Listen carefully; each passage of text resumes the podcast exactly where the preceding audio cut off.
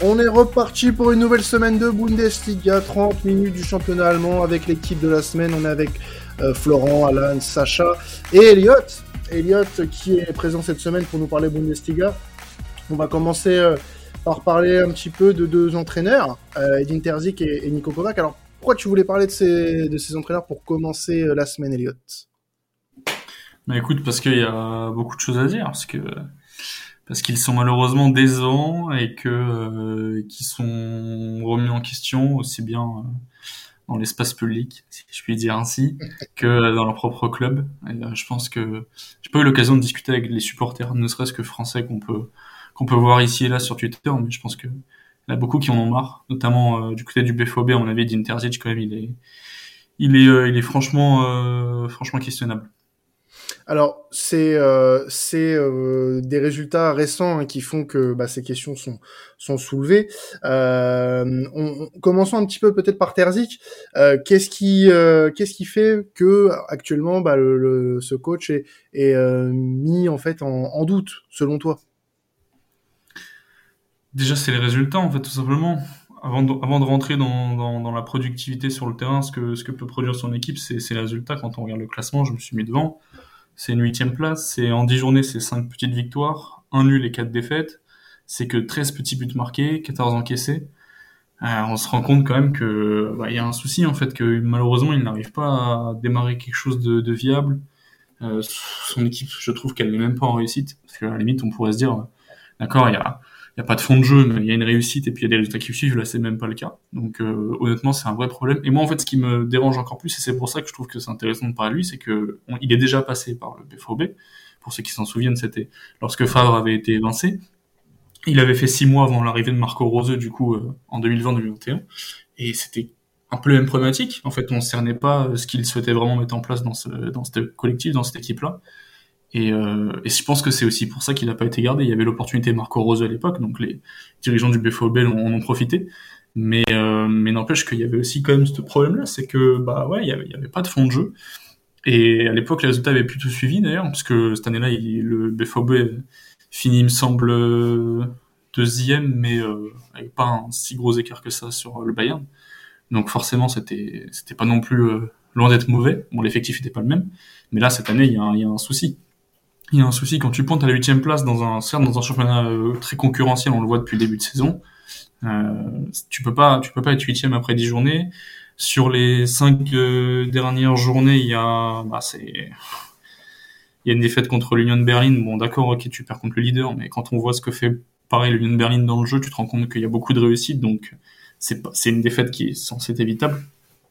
T'as le match nul contre le Bayern Munich où ils s'en sortent miraculeusement.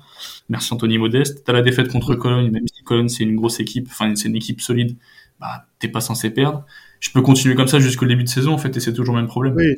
Mais mine de rien, t'as trois, t'as trois défaites en, en, en, cinq matchs sur les cinq derniers matchs, donc c'est, ça commence à faire beaucoup. Il y a une chose qui me dérange avec euh, ce cas-là justement du BFOB, c'est que donc on vire Terditch au début parce que ça n'allait pas on prend Marco Rose, on vire Marco Rose, puisque ça n'allait pas. On reprend euh, Terzic, on revire Terzic, puisque ça ne va pas. Alors, je, je suis d'accord avec toi sur le fait que il va falloir bien sûr s'en séparer puisqu'il y a beaucoup de choses qui ne vont pas, mais euh, il va aussi commencer à falloir remettre un peu en question en fait tout le management du BFOB qui est très très mal géré. Et si l'équipe s'est affaiblie et que le jeu n'est plus là, ce n'est pas que de la faute de Terzic, mais aussi de la faute d'un recrutement qui est complètement douteux et d'un club qui, je trouve, est de plus en plus laissé à l'abandon ça serait facile de tout remettre euh, la faute sur Terzic et de repartir sur un nouveau cycle. Mais je, ce qui me fait beaucoup peur, en fait, c'est que avec ce manque de stabilité là en termes d'entraîneur et avec ce manque de cohérence politique sportive que tu as de la part du BFOB, on est un club en fait qui retombe petit à petit dans l'anonymat et qui se fasse remplacer par de nouveaux clubs qui, comme tu l'as très bien dit, en Bundesliga, qui est un championnat très concurrentiel, qui le remplacera. Là, le BFOB est un, vraiment un tournant de son histoire. Soit on repart tout de zéro et puis on corrige un peu ce qui a été mal fait durant cette dernière saison pour revenir au top, soit on change d'entraîneur et puis on rentre dans ce cycle infernal de changer d'entraîneur tous les ans, tous les deux ans, pour n'aller nulle part, si ce n'est dans les profondeurs du classement, quoi. Et puis pour finir sur le sujet des entraîneurs euh, euh sur la sellette, tu, tu, voulais parler aussi de Nico Kovac, euh, euh Elliott, euh, l'entraîneur de, de, Wolfsburg, donc qui lui aussi bah, souffre d'un très mauvais début de saison hein, pour les Loups. on est on est vraiment pas dans, dans les dans les clous hein, pour pour cette équipe là. Et lui non plus, du coup.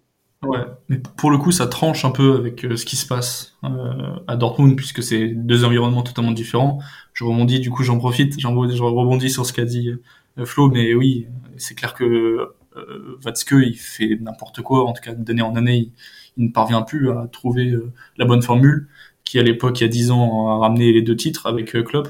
Et, mais Wolfsburg, c'est différent parce que ça fait quelques années depuis l'épopée en 2016 quand il était allé en, en, quart contre le Real Madrid, ça fait quelques années qu'il n'y a pas eu de vraie très bonne saison, excepté celle avec Glasner il y a, il y a deux ans maintenant mais je pense que c'est un espèce d'épiphénomène. Euh, Wolfsburg n'arrive pas à se construire un effectif viable. Il y a des très bonnes recrues, mais j'ai l'impression qu'elles sont mal intégrées, ou en tout cas là pour, l'instant Kovac n'arrive pas à, à, tabler dessus. Je, je, dirais aussi que, outre le fait que Kovac ne soit pas, ne soit pas pour l'instant l'homme de la situation, je dirais qu'il y a des joueurs qui n'ont jamais vraiment réussi à step up pour pouvoir se, se donner, comment dire, la, la carrure d'un joueur qui peut qui peut emmener son équipe en, en, Ligue des Champions. Je pense à Maximilian Arnold. J'adore ce joueur, mais il a malheureusement pas assez progressé. Il a quoi? Il a 27 ans. T'as l'impression qu'il a le même niveau que depuis 6 ans. Euh, il, a, il, tire super mal les coups francs, mais ça suffit pas. Et moi, je veux juste faire une parenthèse sur un joueur que j'adore, que j'aime vraiment beaucoup, que j'adore, c'est Ridley Baku, qui a un, un, profil type un peu la Joshua Kimmich, que je vois éclore à terme, mais qui lui, par exemple, je trouve, bah, met peut-être un peu de temps avant d'éclore justement et euh, n'est pas assez. Il a aussi des problèmes de blessure, il me semble. Donc voilà, il, je pense qu'il a un effectif qui n'arrive pas à trouver une certaine régularité, mais il, il, est aussi dans, il est aussi pour quelque chose parce qu'on le voit. Kovac, on l'a tous suivi à Monaco, c'était super. Il s'est fait évincer. Bon, pareil, ça, on va pas revenir là-dessus, mais c'est questionnable. Et là, pour l'instant, il n'arrive pas du tout à, à, mettre en forme un quelconque euh, collectif. Et dans les stats avancées, euh, on se rend compte que bah, la production, elle est pas, elle pas dingue. Hein. Rapidement, Alan, pour terminer, vas-y. Ouais, ouais, c'était un petit mot sur Kovac. Hein. Moi, je trouve aussi quand même que depuis, euh, depuis sa, fin de, son fin, de contrat à Francfort, euh, il a quand même euh, beaucoup de mal, hein, que ce soit au Bayern, à Monaco, même si, comme tu l'as dit, Elliot, c'était pas mal. Et, là, à Wolfsburg, où, où, il galère complètement. Donc là, je pense que Kovac aussi, va falloir aussi qu'il qui réussisse à se remobiliser parce qu'il va plus forcément avoir d'offres alléchantes qui, va, qui vont s'offrir à lui. Et, euh, et, pour finir sur, sur Wolfsburg, ouais, je trouve aussi que depuis Glasner, c'est très très compliqué. Euh, J'aimais bien moi euh, quand il y avait Marc euh, Marc Van Bommel euh, à, à, la tête de ce club, même si ça n'a pas trop marché. Ça pas duré longtemps. ouais, ça n'a pas marché. Ouais, ça a duré quoi, deux, deux trois mois jusqu'en octobre, il me semble, ou ou novembre. Et du coup, oui, je trouve que là, ils font beaucoup de, de, de, casting au niveau des entraîneurs, avec euh, pourtant un effectif qui est quand même de qualité qui devrait au moins viser euh, l'Europa League. Alors, on va passer du coup à un autre sujet, les gars, euh, pour continuer un petit peu sur cette journée de Bundesliga. On va passer à un match entre Offenheim et le Bayern Munich qui aura lieu samedi à 15h30. Euh, tu voulais un peu nous parler de cette rencontre, du coup, Elliot, puisque bah, on a une équipe d'Offenheim qui pourrait potentiellement créer une petite surprise quand même ce, ce week-end face aux hommes de, de, de Nagelsmann. Ouais, en fait, je trouve qu'ils sont sur une super dynamique. Là, ils viennent de mettre 8 euh, buts à Schalke. Alors, c'est pas compliqué de mettre 8 buts à Schalke, mais tout de même, il faut les mettre. Avec le... Qui ne l'a pas fait? C'est ça aussi la question qu'on peut se poser. un peu. Mais, mais je trouve que euh, je trouve que le travail de Bretton Reiter est, est, très intéressant. Rappelons que c'est celui qui a justement entraîné Schalke il y a quelques saisons. C'était en 2015-2016. Ça avait pas super bien marché. Enfin, c'est pas super bien marché. Ça n'avait duré qu'une saison, mais bon, bref, c'était. Je crois qu'il y avait eu des dissensions en interne. Et du coup, il s'est, il a, après, il a floppé à Hanovre et il s'est surtout exilé à Zurich l'année dernière où il a remporté le titre de champion. Et là, ça, je pense que ça a un peu sauvé sa carrière, en tout cas jusqu'à maintenant. Et ce qui lui a permis de, de, de rebondir à Offenheim, puisqu'Offenheim a viré ONS, qui était pressenti d'ailleurs à Stuttgart, mais finalement il n'ira pas, sauf rebondissement. Et donc du coup, euh, je trouve que je trouve que c'est très intéressant ce qu'il va faire, sans justement sans véritable fond de jeu. Euh, c'est juste cohérent. Il s'appuie sur des unités très fortes. Euh, quand tu quand as Kramaric euh, en neuf qui marque toujours autant de buts, enfin pas toujours autant, mais quasiment, qui est toujours aussi efficace, Mounas Dabur hein, qui, qui a mis des, des beaux buts récemment. Euh, ça marche, ça marche vraiment bien. As le, moi, j'adore le petit Jorginho Reuter, celui qui, qui, pour les féministes le connaissent bien justement puisqu'il a été une grande pépite du Stade Rennais, mais il est, parti il y a maintenant deux ans. En tout cas, ça, marche vraiment bien grâce à ces individualités pour l'instant, parce dans encore une fois, dans la production et dans les stats avancées, on se rend compte qu'ils ont un peu de réussite, mais n'empêche qu'ils sont quatrième. Et c'est pour ça que je trouve que le match est intéressant, parce que le Bayern Munich, on l'a bien vu depuis le début de saison, qu'ils sont parfois friables sur des, sur matchs où justement il manque de réussite. Euh, et, et va peut-être pouvoir en profiter. Eux qui n'ont encaissé que 10 buts, c'est une des meilleures défenses, c'est la troisième meilleure défense du championnat. Le Bayern, c'est la deuxième. Et, euh, et je pense sincèrement que ouais, Offenheim a un coup à jouer parce qu'ils ont, ils ont, ils ont pas, en fait, ils ont pas véritablement une, une forme étincelante parce que comme j'ai dit, le championnat est ultra concurrentiel. Et si tu gagnes ou que tu perds, tu peux perdre 8 places comme en gagner 8. Donc, effectivement, c'est quand même une variable à prendre en compte, mais tout de même, c'est, je pense que c'est pas un épiphénomène. Je pense qu'Offenheim a une carte à jouer cette saison. Je pense qu'ils peuvent, ils peuvent jouer l'Europe. Et, euh, et, si Offenheim gagne, il passe devant le Bayern. Et puis, il s'assurait, pas, pas tout à fait, mais il s'assurait normalement la troisième place. La, troisième place, il enfin, pardon, il s'assurerait la troisième place, mais presque peut-être la deuxième en fonction du résultat de Fribourg, excusez-moi. Et donc, du coup, c'est c'est le match au sommet, forcément, puisque deuxième contre quatrième, c'est, ça va être sympa. Après, je vais pas vous mentir qu'au niveau du jeu, je suis pas sûr qu'il y ait 4-4, euh, mais peut-être avec le Bayern en même temps, ils peuvent mettre 5-0 à tout le monde, on les connaît. Mais, euh, mais donc, euh, non, c'est un match hyper intéressant, je pense. Et juste pour finir, et je vous, je vous laisse rebondir si, si vous le souhaitez, euh, je voulais juste voir, parce que j'ai, je voulais voir s'il y avait des, pardonnez-moi, des, des, absents. Il me semble que Manuel Neuer ne, ne, sera toujours pas là pour le match. Et, et ça pourrait faire la balance. Enfin, ça pourrait faire la différence, pardon. Alors à vérifier tout de suite, hein, je, vais euh, regarder avec mon super stick magique. Euh, côté Bayern, oui, Lucas Hernandez, Neuer, Sané, euh, Bounassar seront absents. Et côté euh, Offenheim, on a euh, Bebu Bikacic et Hubner aussi qui sont absents. Donc voilà. du coup, Flo, vas-y. Pour contrebalancer un petit propos euh, sur l'effet de surprise que pourrait amener Offenheim, alors je te rejoins complètement sur l'analyse et sur le fait qu'Offenheim a vraiment une forme très intéressante. Ce qui me fait un peu peur pour eux, c'est qu'on est sur une semaine de trois matchs euh, en une semaine et que la fatigue va commencer à se faire sentir sur ce match-là. Et généralement, lors de ce genre de, de semaine, tu risques d'avoir un peu plus de fatigue et un avantage qui est donné à, une équipe qui a un effectif plus pléthorique tu vois que le Bayern, ils ont quand même beaucoup cartonné hier donc euh, contre Augsburg, si j'ai pas de bêtises, avec euh, justement l'apport de remplaçants comme Choupo-Motang qui ont été là, qui ont répondu présent et qui ont réussi à faire la différence. Ce qui me fait un peu peur pour Offenheim, c'est qu'ils risquent d'être un peu pénalisés aussi par cet effectif un peu court qu'ils ont et que le Bayern pourrait en fait répondre présent sur cette semaine déterminante pour se relancer et profiter d'un effectif malgré les blessures plus fourni que ce que ce que Offenheim a en plus, Offenheim joue pas l'Europe, euh, Elliot, hein, c'est ça. Hein. Donc, euh, ça, forcément, ça, ça, peut paraître un peu compliqué pour eux, quoi. Ouais, mais après. Je vois aussi les sourcils, il est pas d'accord avec moi. en, fait, en fait, je suis pas d'accord parce que je trouve que là, dans ton argumentaire, tu, tu pars déjà du principe que Offenheim va souffrir, bon, ce qui est une presque ah fatalité. Je, ça, je suis d'accord. Mais quand, je, te dis ça parce que je pense que physiquement, ils peuvent répondre plus ou moins présent dans le sens où quand tu mets 5 buts à Schalke, que tu gagnes 3-0 puis 5-1 en 4 jours, je, je pense pas que tu perdes énormément d'énergie dans le sens où euh, je dis pas qu'ils pas qu'ils ont joué en marchant, hein, attention, mais n'empêche que quand tu joues un match contre Schalke et quand tu joues un match contre le Bayern Munich, je pense sincèrement que tu dépenses plus d'énergie contre le Bayern, surtout qu'en plus tu dois encore plus courir puisque t'as pas le ballon. Donc euh, mm. je sais pas, je pense qu'ils peuvent nous ils peuvent nous, nous surprendre et euh, l'effectif est pas pléthorique, mais je, je sais que j'ai pas regardé le nombre exact de joueurs qu'il a utilisé, Bretton Reitner, mais je crois qu'il en utilise pas mal et je pense que il, a pas trop fait tourner euh, entre les deux matchs contre Chef parce que je peux comprendre, il a, il a voulu être sûr que son groupe pouvait gagner les deux matchs, enfin le deuxième du coup, parce que c'était un match de coupe, donc euh, il fallait passer au tour suivant et je pense que Fenheim peut aller loin, mais je pense sincèrement que non, ils vont arriver relativement frais, même si effectivement oui, quand quand quand t'enchaînes les matchs, bah, c'est plus dur, mais je pense qu'ils seront au rendez-vous, j'espère. Ouais, moi je voulais juste rebondir sur euh, sur Dabour que tu as mentionné euh, tout à l'heure. Je trouve que là cette saison, il a enfin euh, il a enfin le niveau qu'on qu'on attend de lui parce qu'on se rappelle lui c'est plutôt un mec un mec de coupe hein, qui est performant en, en, Europa League notamment et du côté de Salzbourg où il était il était très bon.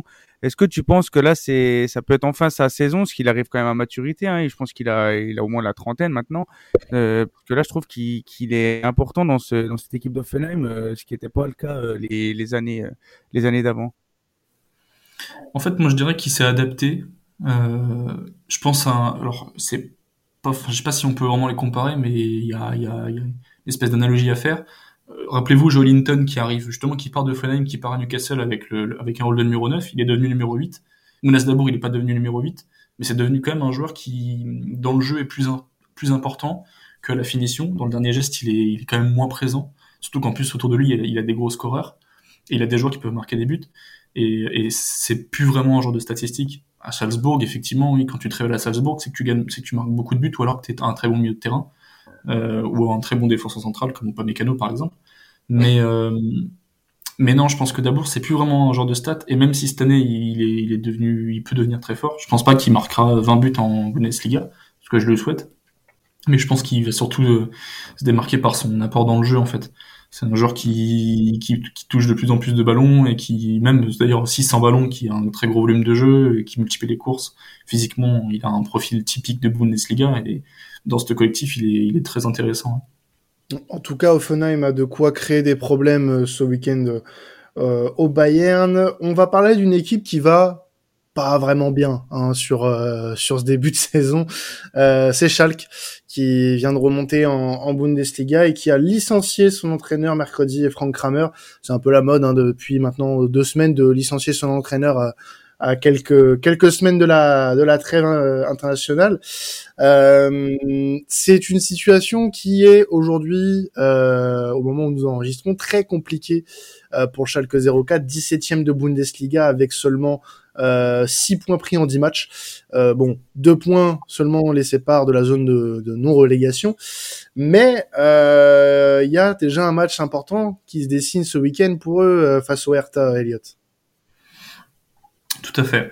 En fait, quand on regarde le classement actualisé en fonction des X-Points, on se rend compte qu'ils sont 15e euh, au lieu de la 17e place. Euh, bon, au lieu d'avoir 6 points selon ce classement, ils auraient dû en avoir 10, presque 11.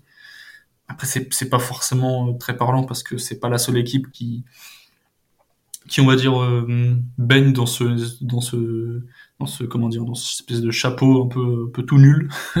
Où il y a où il y a du Borum où il y a du euh, Wolfsburg justement il y a du Schalke. Il y a un peu de tout. Il y a il y a, il y a à boire et à manger quoi sur ouais, des, des, équipes vraiment pas belles. C'est surtout ça. Et, et, et, et Schalke, Schalke, c'est ça va pas du tout. Moi, en fait, j'ai pas grand chose à, enfin, j'ai pas grand chose à dire. Dans le sens où moi, je peux que constater. Et moi, j'ai envie d'avoir votre avis. J'ai envie qu'on se mouille un peu, euh, qu'on qu'on rigole, même si c'est pas drôle, parce que c'est un club historique et moi j'aime beaucoup. Oh, ça, dépend, ça dépend de quel point de vue tu te places. Hein. Il y en a qui vont en rigoler de la situation de Schalke, hein, tu sais. C'est sûr. Donc, euh, donc voilà. Non, mais parce que moi j'essaie de, j'essaie toujours d'avoir un peu de pitié, et surtout que j'avais un peu les boules qui descendent en, en deuxième Bundesliga. Bon, ils sont, ils ont réussi à remonter. Mais, euh, mais là, cette année, moi, je, je, même si l'effectif est intéressant, t'as du Florent Mollet, t'as du, euh, t'as du Simon Terrotte qui arrive à, enfin à marquer un peu, début, un peu de but euh, en Bundesliga, alors qu'en deuxième Bundesliga, c'est l'un des plus grands l'histoire de, cette, de ce championnat. C'est enfin un mec qui a son âge, qui a enfin réussi, selon moi, à grimper, à grimper la marche, mais le problème, c'est qu'il est un peu tout seul. Il y a, il y a qui d'autre? Je si t'as le t'as le jeune euh, Zalazar, le, le, qui est intéressant, mais il peut pas tout faire tout seul non plus. Enfin, tu sens quand même que le recrutement, euh, il y avait des idées, mais les, individuellement, ils ont, il y en a certains qui ont pas le niveau. Et je dirais que c'est un peu à la mode ces dernières années en Bundesliga, c'est qu'il y a certaines, certaines équipes qui remontent, qui adorent aller piocher dans des équipes de, de deuxième Bundesliga, sauf que ces joueurs allemands, parfois, ils ont pas du tout le niveau pour, euh, pour, pour le dessus, enfin pour, pour l'élite, et, et, ça fait que tu as une équipe qui, qui peut flopper, et, et sévèrement, on l'a vu, bon, c'était une autre, c'était une autre problématique il y a deux ans quand ils sont descendus, parce que c'était une fin de cycle et tout, etc. Et ça a été catastrophique, hein, ils ont battu le record de, du, je crois, de la plus mauvaise série de l'histoire de la Bundesliga, mais, mm. euh, mais là, c'est différent. Et malgré tout, euh, bah, j'ai l'impression que ça va être le bis repetita avec un peu plus de points, mais qui vont pas se maintenir. Du coup, je voulais avoir votre avis. Vous, est-ce que vous pensez que Schalke va se maintenir? Euh, Est-ce que vous avez envie d'être euh, d'être positif ou, ou, non? Non, pas du tout. J'ai pas envie d'être positif pour cette équipe. Euh, honnêtement, après, je, je comprends tout à fait le, le, le, souci euh, du recrutement euh, de joueurs de Bundesliga 2. Euh, Schalke a eu des problèmes financiers aussi, faut, faut remettre un peu les choses dans le contexte, euh, suite à la descente en, en, deuxième division la saison, enfin il y a deux ans, et euh, a du mal à s'en remettre un peu financièrement. C'est pour ça que, bah, notamment, tu te sépares de joueurs qui était en Bundesliga il y a deux ans, pour pas le nommer par exemple Aminarit qui est parti à Marseille.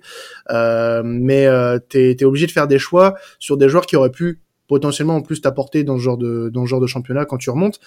Et malheureusement, bah tu payes un peu en retard du coup la gestion qu'il y a eu sur les euh, on va dire les dix dernières années euh, du côté de Schalke et c'est un peu dommage parce que là du coup tu euh, sors d'une saison Bundesliga 2 qui te laisse un peu d'espoir sur une saison on va dire de transition dans ta remontée et au final bah tu n'as pas les armes pour batailler et ça risque d'être très compliqué à, part les joueurs les quelques joueurs que tu as pu citer euh, malheureusement euh, j'ai l'impression que c'est un peu léger pour Schalke euh, quand tu regardes les équipes qui sont autour le Bayer Leverkusen par exemple qui fait un début de saison catastrophique me semble beaucoup mieux armé pour jouer le maintien. Voilà, par exemple.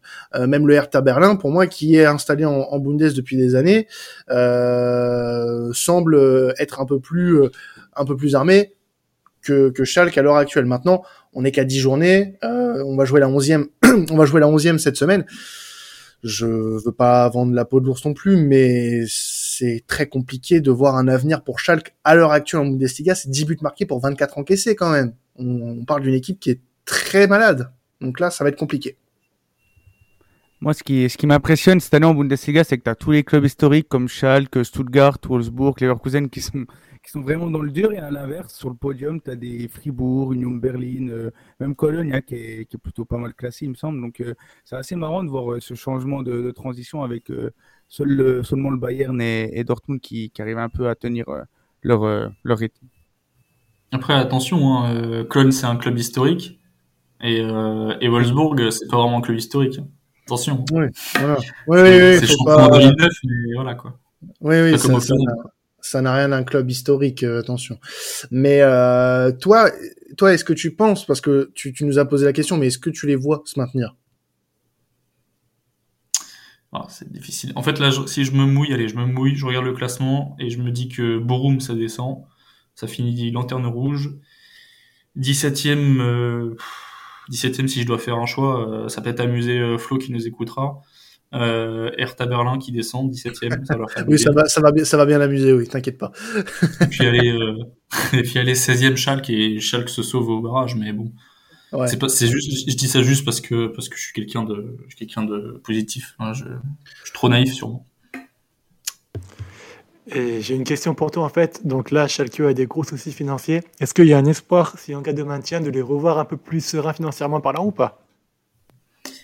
Moi, je pense que dans ces moments-là, outre le fait que tu puisses avoir de nouveaux actionnaires, de nouveaux propriétaires, il faut que tu puisses, euh, comment expliquer, installer une espèce de, de dynamique de recrutement positif, euh, positive, et que ça puisse acheter et vendre, et que tu fasses enfin des bénéfices.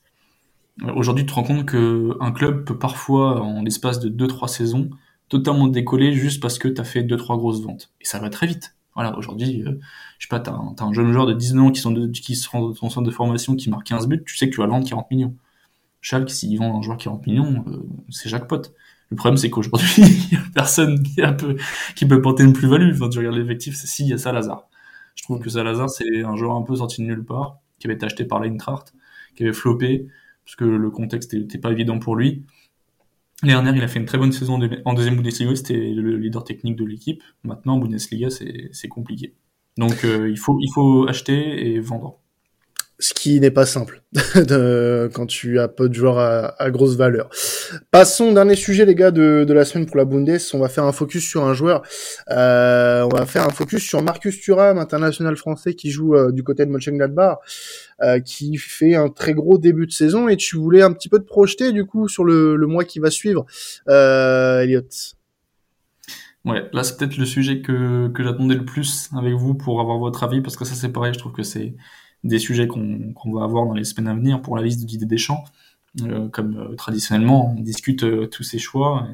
Et, et, donc, du coup, on se demande s'il va y avoir des surprises. Alors, Thuram, ça peut être une surprise parce que ça fait longtemps qu'il n'a pas été appelé, mais il a déjà été appelé. Depuis l'Euro, hein. il n'a pas été appelé. J'ai un doute. Il n'a pas été appelé durant l'automne qui a suivi. Il me semble que depuis l'Euro, il n'a pas été appelé. Okay. À vérifier, mais euh, ceux qui nous écoutent d'ailleurs, si vous voulez vérifier pour nous, ça serait génial. Mais je pense qu'il n'a pas été appelé depuis l'Euro. Ça, c'est quasi sûr. En tout cas, euh, là, je pense que s'il est appelé, ce serait, je vais, je vais directement mettre l'épée dans le plat. Je pense que ce serait pas volé parce que avec sa dynamique actuelle, euh, franchement, c'est vraiment très intéressant. 7 buts, 2 passes D en, en 10 journées, c'est, c'est fort. C'est surtout qu'en fait, j'ai l'impression de retrouver le Marcus Thuram d'il y a 3 ans où il, est, où il portait un peu l'attaque, même plus que ça. Là, je trouve qu'il a pris encore un, un, un, il a encore passé un cap dans, dans, je trouve, dans le, dans le jeu, dans la façon dont il porte son équipe euh, dans, dans, dans le dernier tir adverse. Je trouve que voilà, c'est lui qui apporte le danger numéro un. Euh, sachant que la Samplia euh, est toujours aussi important, mais il, est, il stat moins. Et, et, euh, et donc du coup, c'est c'est je trouve très intéressant de le voir évoluer à ce niveau-là. Euh, il a bien fait d'attendre son heure et de progresser tranquillement dans son coin.